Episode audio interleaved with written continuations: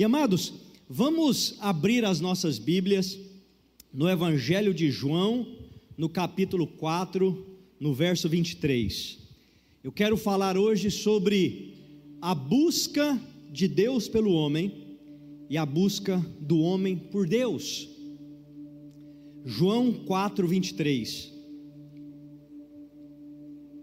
No entanto, está chegando a hora, e de fato já chegou, em que os verdadeiros adoradores adorarão o Pai em espírito e em verdade. São estes os adoradores que o Pai procura. Deus, em nome de Jesus, eu oro para que nessa noite o Senhor esteja falando aos corações, que o Senhor esteja, pelo poder do Seu Espírito Santo, levando aqueles que não te conhecem a te conhecerem e aqueles que já te servem a serem ainda mais edificados na fé santíssima. No nome de Jesus eu repreendo toda resistência espiritual aqui neste lugar e na vida daqueles que estão nos assistindo pela internet. Espírito de Deus, fala a cada coração aqui nessa noite, em nome de Jesus. Amém. Queridos, Deus tem me dado o privilégio de estar pregando ao redor do mundo. Eu já pude colocar o pé em mais de 50 países. E neste ano, só neste ano, eu já estive em Burkina Faso, na Etiópia, nos Estados Unidos, no Brasil, na Bélgica, na Alemanha e na Colômbia. E sabe, eu tenho visto algo acontecendo no mundo inteiro. Há uma fome de Deus na nossa geração. Há uma fome e uma sede de conhecer Deus. As pessoas querem conhecer Deus, as pessoas querem conhecer o coração de Deus, e elas querem ser conhecidas por Deus, elas querem que Deus faça parte de sua história. E se você está aqui essa noite, ou se você está assistindo essa mensagem, é porque você é uma dessas pessoas. Você é alguém que quer mais de Deus. Você é alguém que está buscando Deus. E hoje eu tenho uma notícia que é muito importante para você nessa sua caminhada de conhecer mais a Deus, nessa sua caminhada de conhecer o coração de Deus.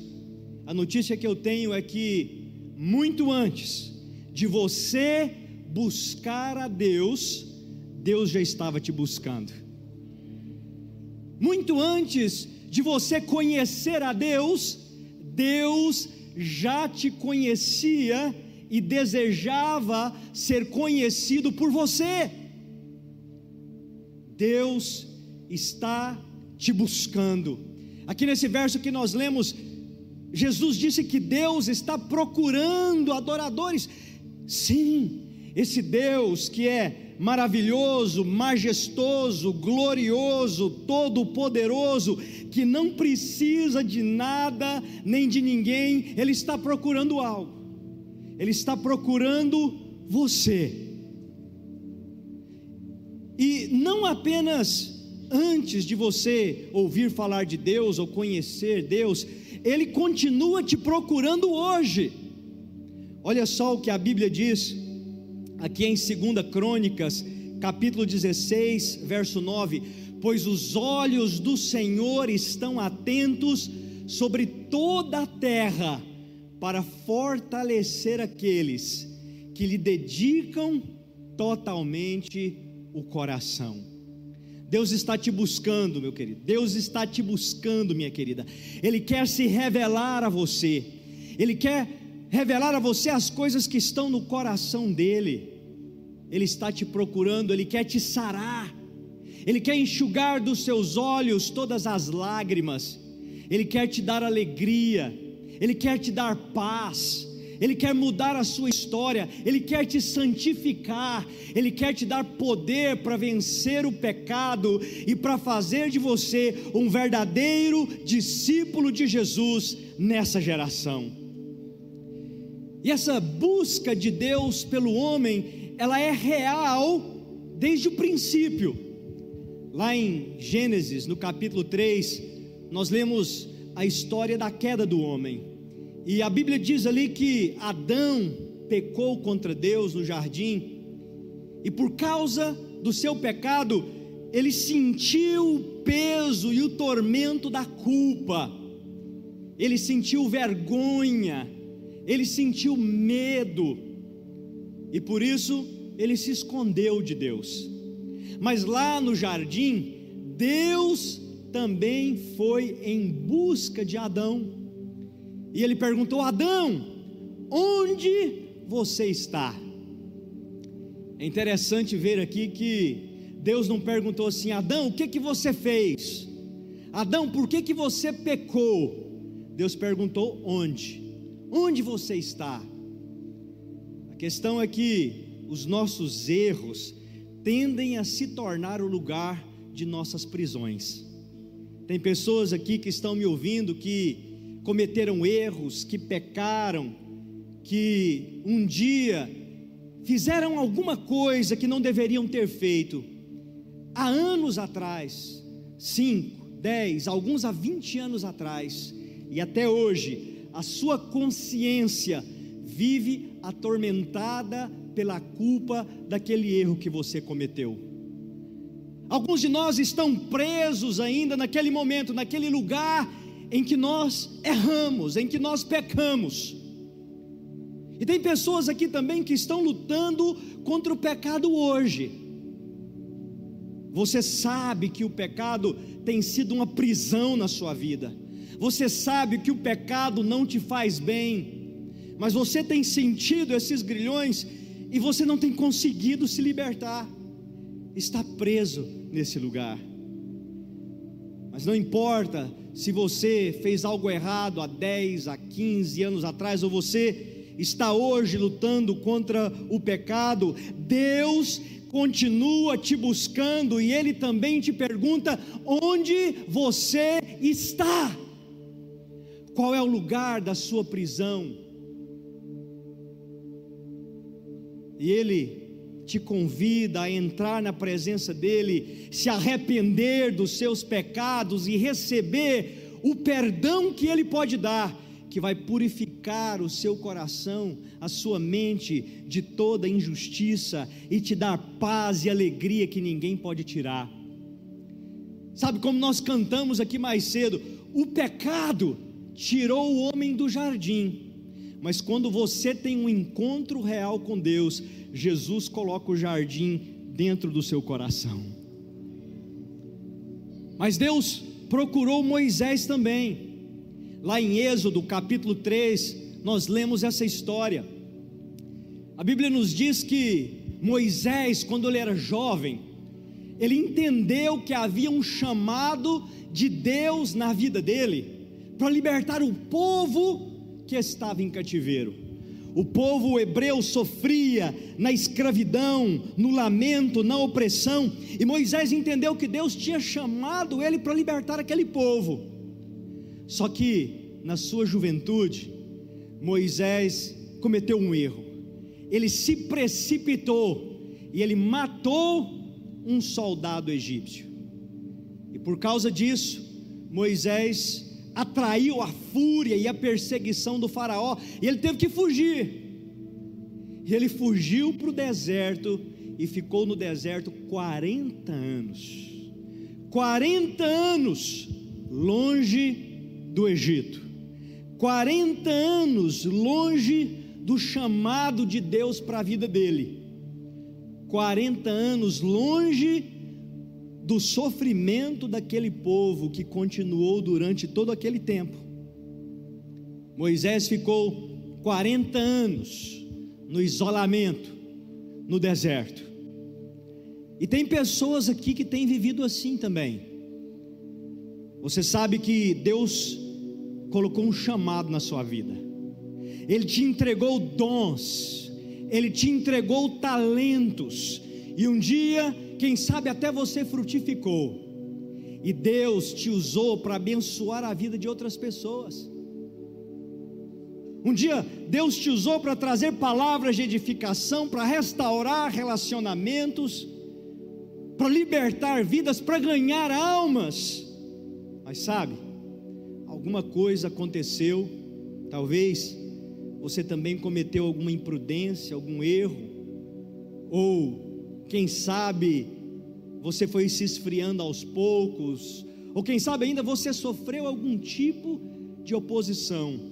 E como resultado, você acabou se isolando, indo para o deserto da solidão, e você se tornou um crente de banco, sem frutificar, isolado na sua ferida, nos seus raciocínios, mas sabe, Deus foi buscar Moisés ali no deserto.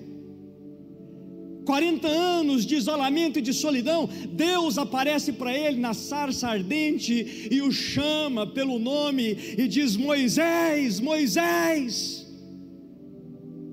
Queridos, e Deus chamou Moisés de volta e o enviou para o Egito. Sabe, quando Moisés disse sim para Jesus, Deus usou a sua vida para sacudir nações e libertar um povo. E essa noite, como Deus buscou Moisés no deserto, Ele está buscando você também.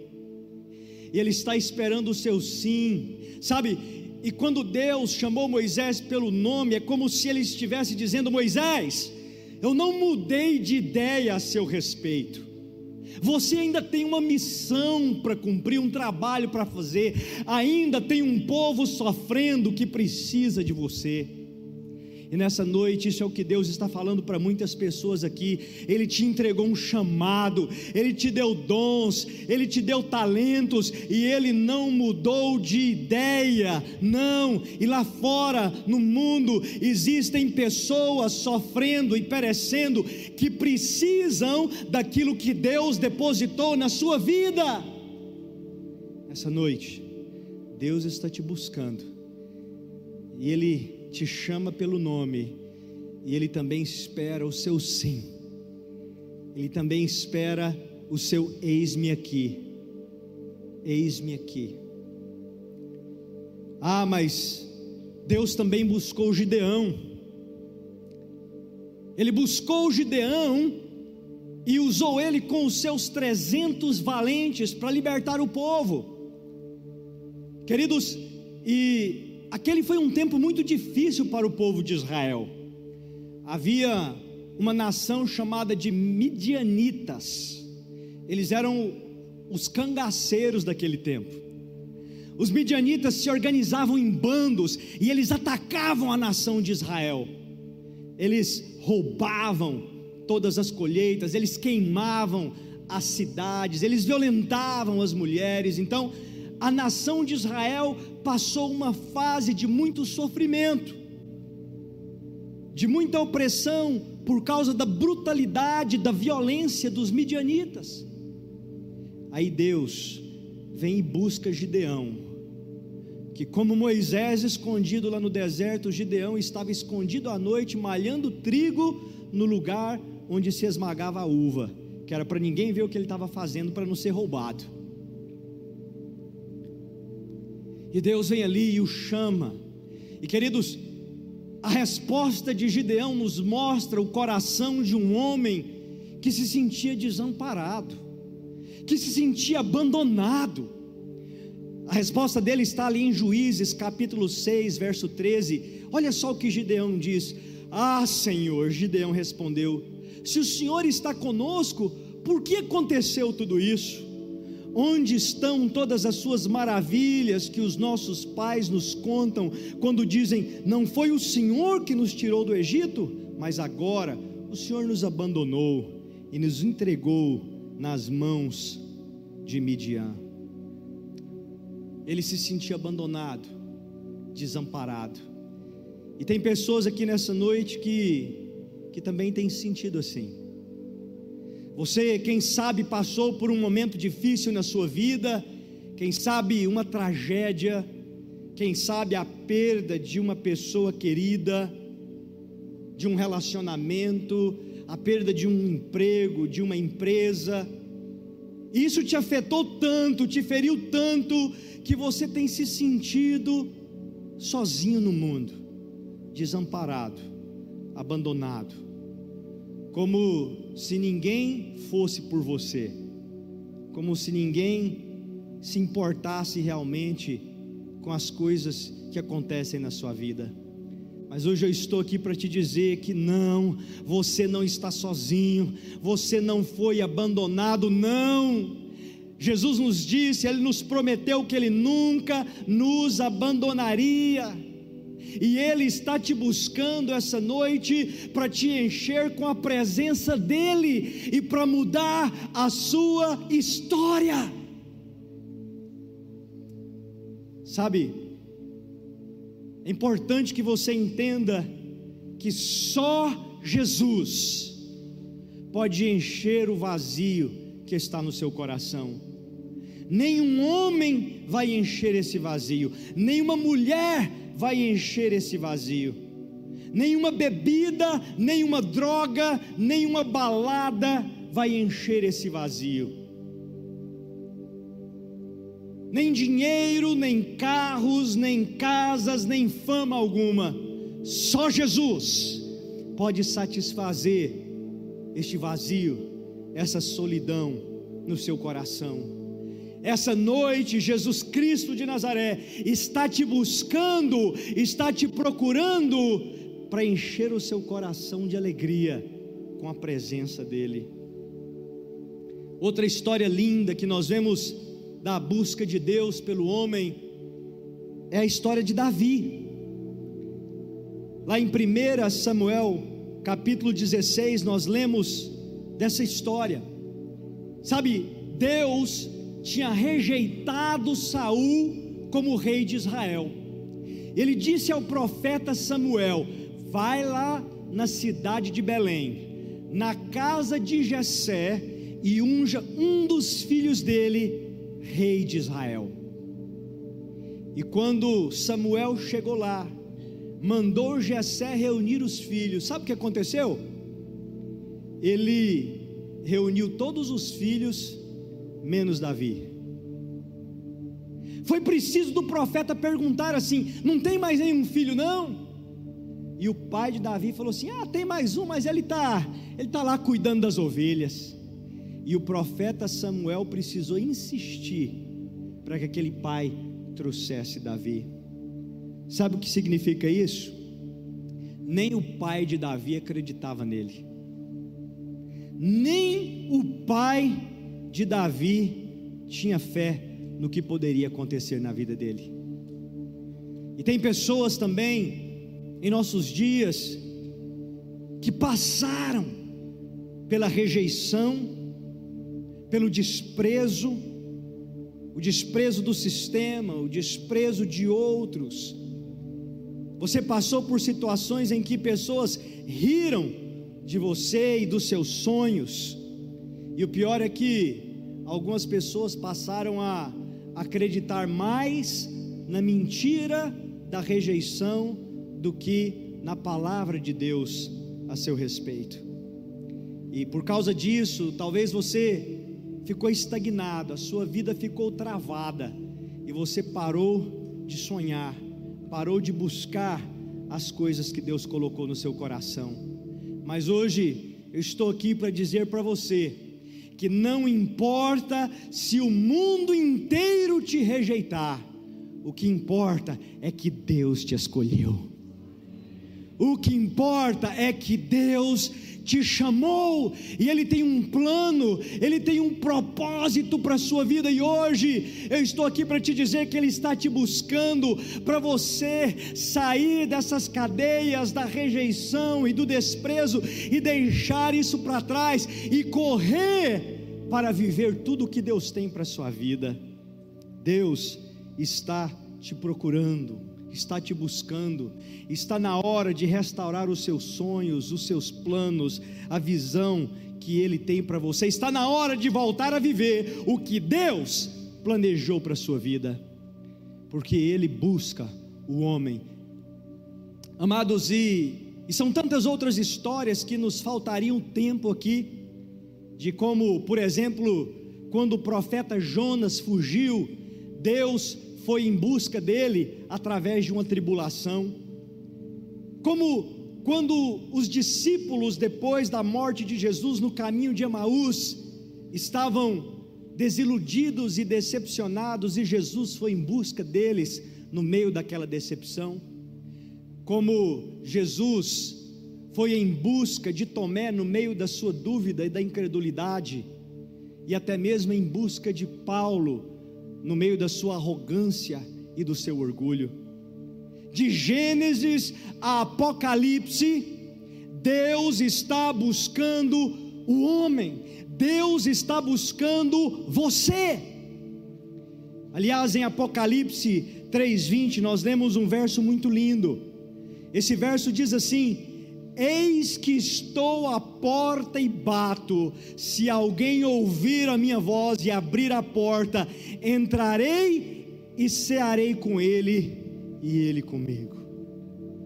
Jesus está te buscando hoje. Ele está batendo na porta do seu coração. Será que você vai abrir para ele entrar? Eu estou falando para aqueles que ainda não entregaram a sua vida a Jesus, mas também estou falando para aqueles que, quem sabe, estão na igreja há décadas, mas em alguma área da sua vida você fechou a porta para o que Deus está fazendo. Jesus continua batendo, Ele está batendo hoje. Será que você está ouvindo? Será que você vai abrir essa porta e deixar ela entrar? Mas como eu faço? Como como é que eu posso abrir a porta? Como é que eu posso deixar Jesus mudar a minha história? Como eu faço isso? Em primeiro lugar, você precisa aprender a deixar o passado no passado. Olha só o que Paulo diz lá em Filipenses capítulo 3, versos 13 a 14. Irmãos, não penso que eu mesmo já o tenha alcançado, mas uma coisa faço, esquecendo-me das coisas que ficaram para trás e avançando para as que estão adiante, prossigo para o alvo, a fim de ganhar o prêmio do chamado celestial de Deus em Cristo Jesus. Paulo está nos ensinando aqui que nós temos que aprender a deixar o passado no passado. Com certeza, Paulo estava pensando aqui sobre os momentos difíceis que ele viveu. Ele estava pensando aqui nos apedrejamentos, nas prisões, nos chicoteamentos, nas traições, no abandono, nas perseguições que ele sofreu. Mas eu percebi algo aqui nesse texto. Paulo não diz assim: eu me esqueço das coisas ruins que ficaram para trás. Ele não diz assim, eu me esqueço das dificuldades que eu passei. Ele simplesmente diz, eu me esqueço das coisas que ficaram para trás. Ou seja, Paulo também está falando dos momentos bons que ele viveu, dos avivamentos, dos milagres que ele experimentou. Está falando dos momentos de alegria e comunhão que ele passou com os irmãos. Veja bem, não é que você agora vai desprezar o que aconteceu, não é nada disso. Aquilo que passou serve de fundamento para a sua vida hoje. O que não pode acontecer é que você fique preso ao passado. E tem pessoas que estão presas a situações difíceis, a traumas, a experiências negativas, a erros que foram cometidos, mas sabe de uma coisa? Tem pessoas também que estão presas a coisas boas que aconteceram. Na vida de algumas pessoas aconteceram coisas, momentos tão bons, que você teve a vontade que esse momento se perpetuasse, ou que esse momento voltasse, e ele não vai voltar. Se você tem vivido assim, Deus está te chamando hoje para deixar o passado no passado e abrir o seu coração para o novo que Ele tem na sua vida. Porque Deus tem algo novo para você. Deus tem algo novo para você, meu irmão, minha irmã. Sabe, o que Deus vai fazer agora é diferente do que Ele fez há cinco anos atrás.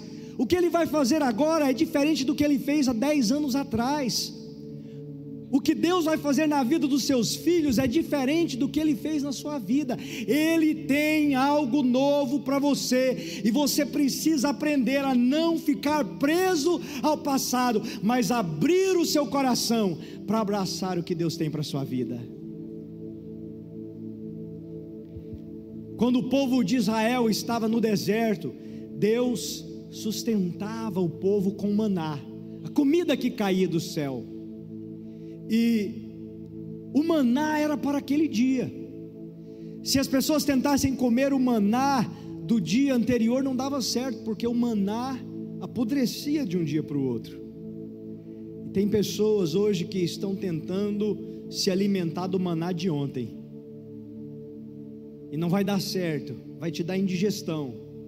Porque Deus tem um maná novo para você hoje. Deus tem algo novo para fazer na sua vida. Abra o seu coração para receber esse algo de Deus, esse novo de Deus. Quais são os sonhos que Deus colocou no seu coração?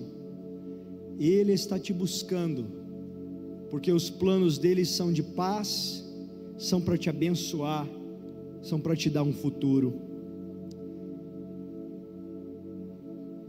É importante também que você tenha expectativa de que Deus vai fazer algo na sua vida.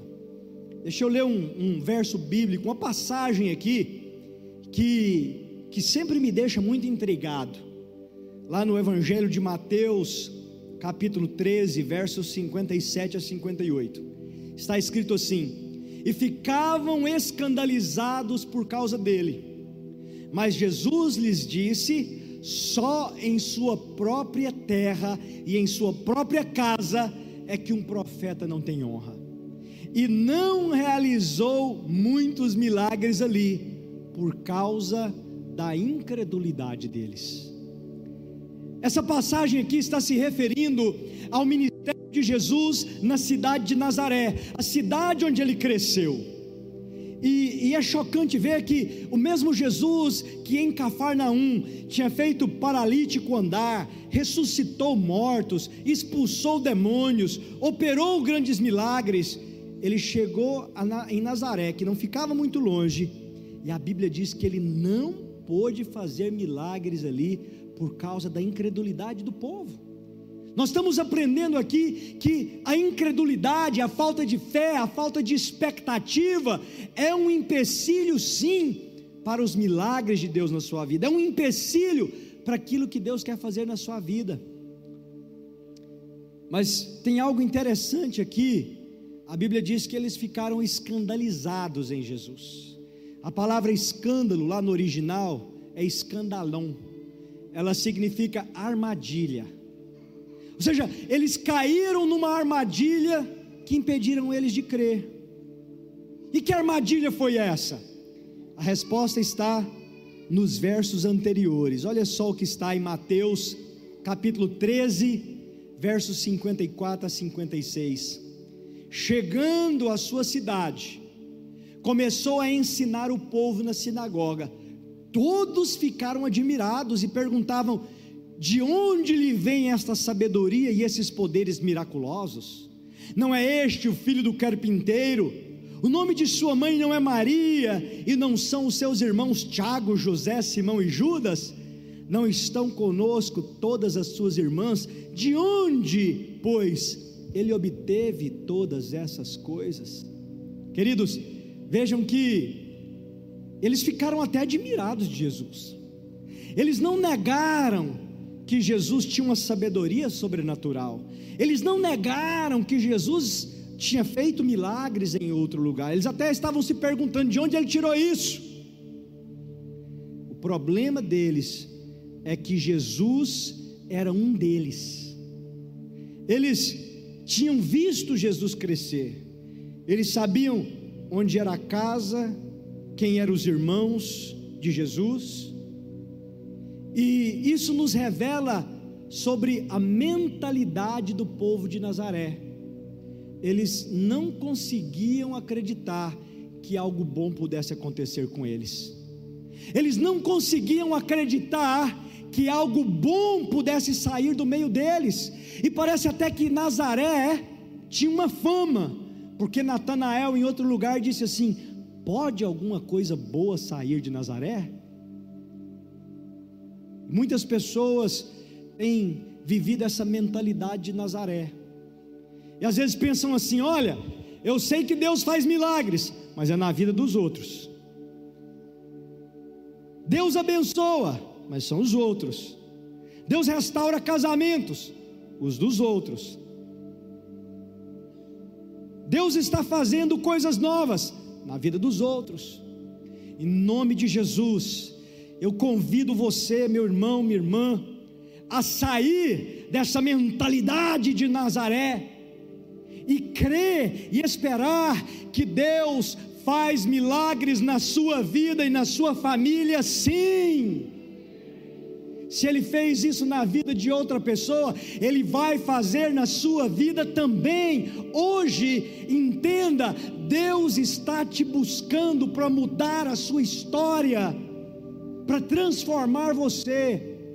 Espere que Deus vai tocar a sua vida e você nunca mais vai ser o mesmo.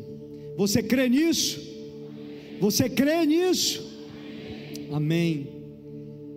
Por fim, para você abrir a porta, para você se render a esse encontro transformador com Deus, é preciso que você pare de resistir ao Espírito Santo.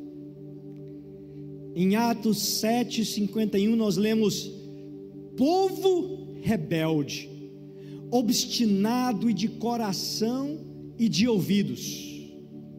Vocês são iguais aos seus antepassados, sempre resistem ao Espírito Santo.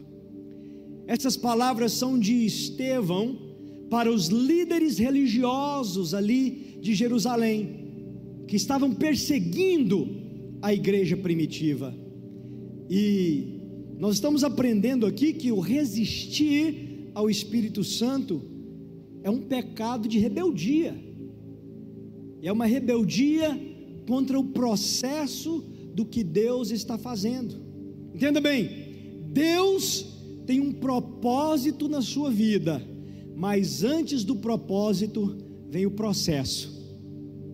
O propósito de Deus para Jesus sempre foi a coroa de glória, mas o processo tinha coroa de espinhos. E sem a coroa de espinhos não haveria coroa de glória. Sabe, muitos querem o propósito, muitos querem a visão, muitos querem a bênção, mas não querem o processo. O propósito de Deus sempre foi ressuscitar Jesus e exaltá-lo sobremaneira, colocando a sua destra, de maneira que um dia ele irá julgar vivos e mortos. O propósito de Deus sempre foi exaltar o nome de Jesus acima de todos os nomes, acima de todo principado e potestade, todo nome que se nomeia, a fim de que um dia todo joelho se dobre e declare que Jesus é Senhor mas o processo passou pelo sofrimento e a humilhação da cruz.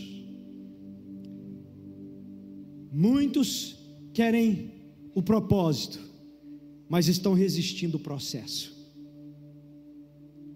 Sabe quando Davi matou aquele gigante? Vocês se lembram o que foi que ele levou daquela batalha? Ele levou a espada do gigante porque ele teria muitas batalhas pela frente, a vida toda. Deus tem um processo na sua vida, e às vezes, neste processo, Ele vai pedir para você fazer algo difícil. Mas será que Deus vai me pedir para fazer algo difícil? Claro, olha só o que Ele pediu para o filho dele fazer.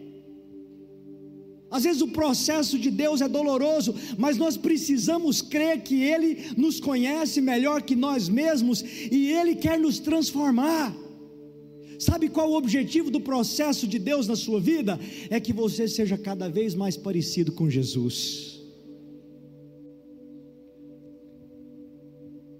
E às vezes a gente pensa assim que o mais difícil vai ser, Deus vai nos chamar para ir para uma terra distante, para abrir mão de algum conforto, mas sabe o que é mais difícil? Mais difícil é perdoar essa pessoa que está aí do seu lado. Mais difícil é abençoar aqueles que nos perseguem. O mais difícil é honrar aqueles que nos desonraram. O mais difícil é deixar o orgulho de lado e reconhecer que nós erramos. O mais difícil é deixar de lado a ganância, a cobiça de uma vida egoísta e centrada em si mesmo, para se render e se entregar totalmente para Deus. E hoje, Deus está batendo na sua porta para te dizer: pare de resistir ao Espírito Santo. Pare de resistir ao processo que Deus tem na sua vida, para que você viva os planos e os propósitos dEle. Será que você vai abrir a porta? Será que você está ouvindo Jesus batendo no seu coração essa noite? Porque Deus está buscando pessoas de corações quebrantados e contritos.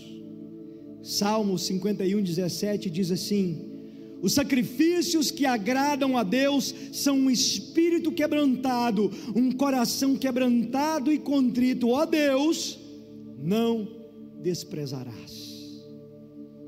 É assim que vem a transformação verdadeira e duradoura. Quando a busca de Deus se encontra com a rendição do homem. Deus está te buscando, Ele está batendo na porta você está ouvindo? Hoje, pare de resistir ao Espírito Santo. Se renda, se entregue ao que Deus quer fazer na sua vida. Vamos orar, vamos nos colocar de pé. Deus está te buscando, Deus está te procurando. Deixa Ele te achar hoje. Deixa Ele te achar. Quero convidar a todos aqui que fechem os seus olhos. Você que está nos assistindo pela internet, se for possível também, aumente o volume, feche os seus olhos e ora comigo. Se não puder fechar os olhos, apenas preste atenção nessa oração. Onde você estiver aqui, feche os seus olhos. Eu quero te convidar a refletir sobre essa mensagem. Eu sei que há fome de Deus no seu coração.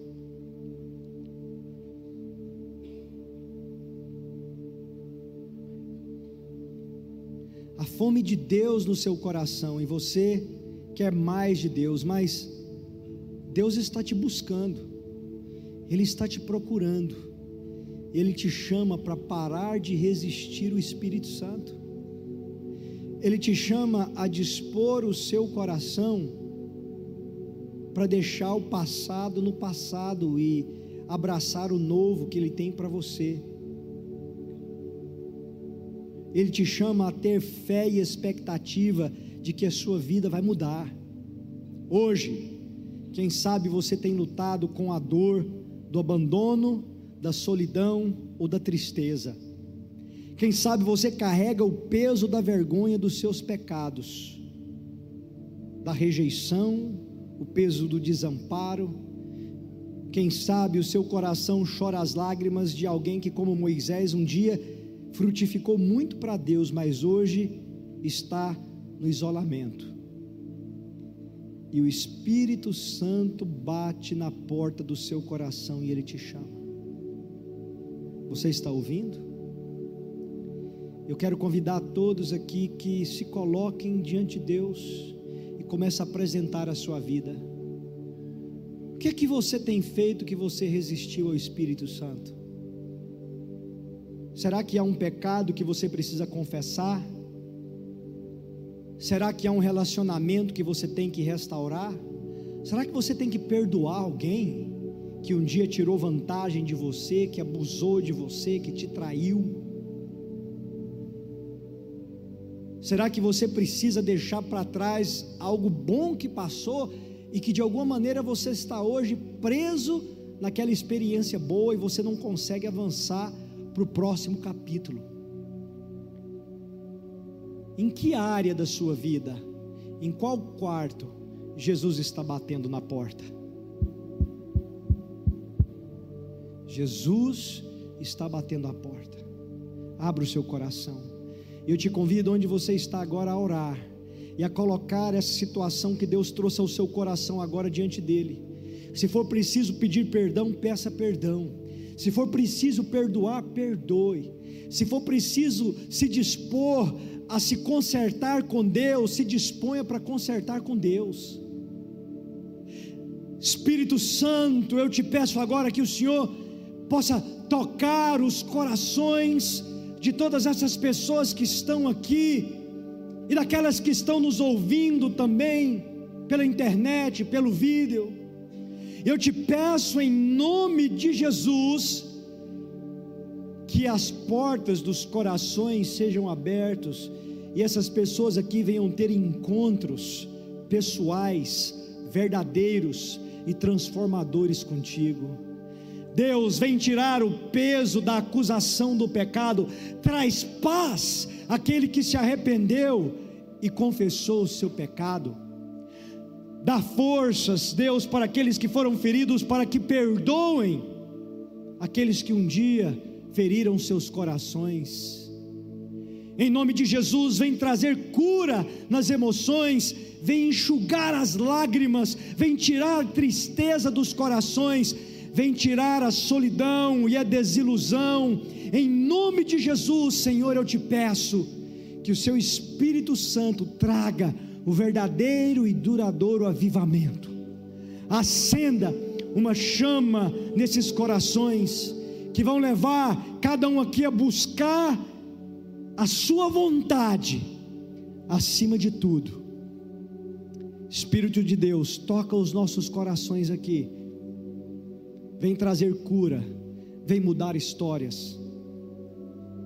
Em nome de Jesus, creio que o Espírito de Deus está tocando corações aqui. Tem várias pessoas que eu vejo chorando.